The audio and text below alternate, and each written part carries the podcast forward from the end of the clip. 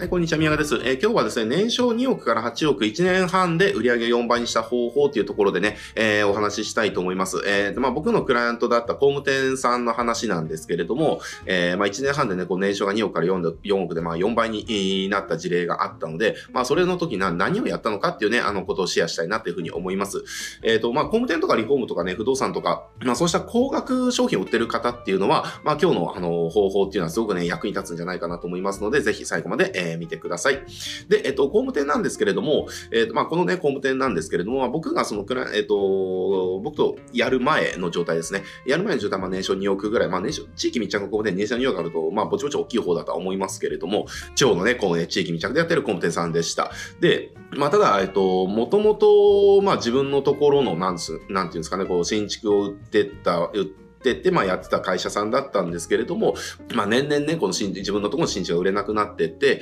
で、まあ、メインの仕事っていうのが、まあ、その当時、えっ、ー、と、まあ、大手の下請け大工仕事ですね。えー、まあ、地域の小さい工務店のメインの仕事って、まあ、今ほぼ、えー、それになってると思いますけれども、えっ、ー、と、まあ、そんな感じで、えっ、ー、と、僕が入った時がですね、年5頭ぐらいですかね。えー、まあ、年5頭ぐらい、その、紹介とか、なんかきっかけで、自分のところの、その、自分のところで建てる新築の、あの、案件が入ってくるような、まあそんな感じの状態でした。で、まあその当時、まあ社長がですね、あの、まあこれちょっとまずいよねっていうことで、えー、まあそれでまあタイミングがあってちょっと僕と、えっ、ー、と、お仕事をすることになったっていうような経緯だったんですよ。で、まあその当時じゃあこの工務店さん何をやってたのかっていうと、まあ広告はですね、たまにやってたんですよね。えー、で、たまにやってたんですけれども、その、なんていうのかな、こう、場当たり的な集客っていうのかな。えー、ちょっとなんとなく、やろうよみたいな、えー、感じで、こう、広告作って、思いつきで広告作って、で、思いつきの広告を作って、で、それをリリースして、で、売れたら、ああ、よかったね。で、売れなかったらなんだよ、みたいなね、えー、ことをまあずっと繰り返してたので、まあ、売り上げとしては、なんて言うんでしょうね、推移としては、こう、まあ、こ、広告やって売れたらバーンってなるけど、売れない月は低迷みたいな。で、まあ、この、まあ、こうこういう感じ。だから、なんでしょうね。広告やって当たれば売れるけど、当たらなきゃ売れないみたいな。えー、まあそんな感じの状態だったわけですよ。だから、あのー、まあこれ、社長やられてる方だったらすごいわかると思うんですけれども、まあすごく精神的にあのー、きつい状態ですよね。ギャンブルが当たったら今月食っていけるけど、ななんでしょうね、こう、うん。パチンコ今日出たら今日の体温と変えると。だけれども、その、パチンコでこう押すったら、えー、もう今日何も食べれないみたいなね。で、明日もまた同じことを繰り返すみたいな。毎日毎日、毎月毎月こう一一喜一憂するような感じの状態だったわけです。で、じゃあそんな状態で入った時に、じゃあ僕は何をやったのかっていうと、まあもちろん広告とか集客をやっていくんですけれども、それのもう一個手前に僕はね、あの、仕組み化をするっていうことをすごく意識してやってったんですよね。例えば見込み客の獲得自体を仕組み化していく。で、獲得した見込み客が、こう、商談に流れるまでの、この動線を仕組み化していく。で、商談に至ったお客さんが制約するまでの流れを仕組み化していく。えっ、ー、と、まあ、この仕組みを作っていったわけですね。で、この仕組みを作っていく過程で必要な広告を、えー、広告とかそのマーケティングツールっていうのを適宜開発して配置していくっていうふうにやっていったわけです。で、結果どうなったかっていうと、まあ、1年半で年商がまあ4倍の、えー、まあ、2億から8億みたいなね、えー、感じで、えっ、ー、と、最終的に年間ベースで考えると、年5頭だったのが年20頭ぐらいまで売れるように、えー、なりました。で、えっ、ー、と、まあ、具体的にじゃあどうどういうことやってたのかっていうと、例えば新規集客のところですね、見込み客の獲得のところ何やってたのかっていうと、僕がやってたのは、その顧客の事例をストーリーにして広告を使うっていうことをやってて、で、まあ、これはま、広告自体がめちゃくちゃ、あの、当たったんですよね。で、当たったんだけれども、その顧客の事例をストーリーにするっていうことは、顧客の事例が取れなければ、えー、広告が作れないですよね。えー、で、あと、この、コンテさんとかで、新規集客するときのその鉄板の施策として、まあ、オープンハウス、えー、完成見学会があると思いますけれども、その完成見学会ってこれね、あの、すごく難しくて、例えばお客さんが家建てました。で、家建てた後に、じゃあそこの家に住むまでのその間にやらなきゃいけないんですよね。えっ、ー、と、だから、じゃあ例えば建ててくれました。でもその、完成見学会を許可してくれませんってなったら、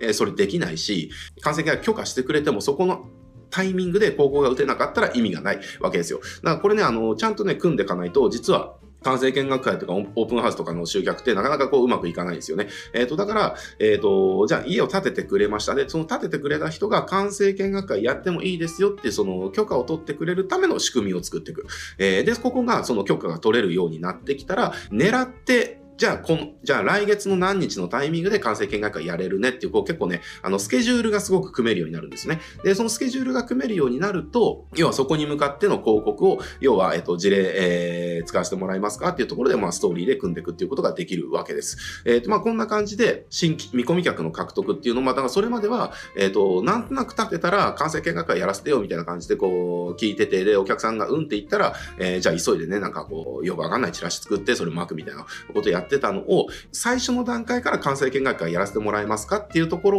を許可取ると。で、その許可取ったら、例えばこれじゃあ立てる前に許可取ってたら、えー、なんていうのかな、こう、もう2、3ヶ月前に、いつのタイミングで完成見学やれるみたいなね、スケジュールが組めるんですね。えー、だからそういうふうなこう年間スケジュールみたいなのがどんどん組めるようになってくるので、要はあの、月間のその販売目標とかっていうのがまあ立てやすくなる。で、立てやすくなるし、じゃあそれをクリアするために、じゃあ今回はどのくらいのね、えー、広告出していこうかとか、どのくらいのボリュームにしていこうかみたいなことも、あの、事前にね、こう、経過が立てれるわけですよ。っていう感じでやっていく。で、まあその時はチラシをメインでやってたんですけれども、やっぱりそのチラシを見て気になった人がネットで検索してね、その工務店のホームページに来るみたいな動線もすごく、あの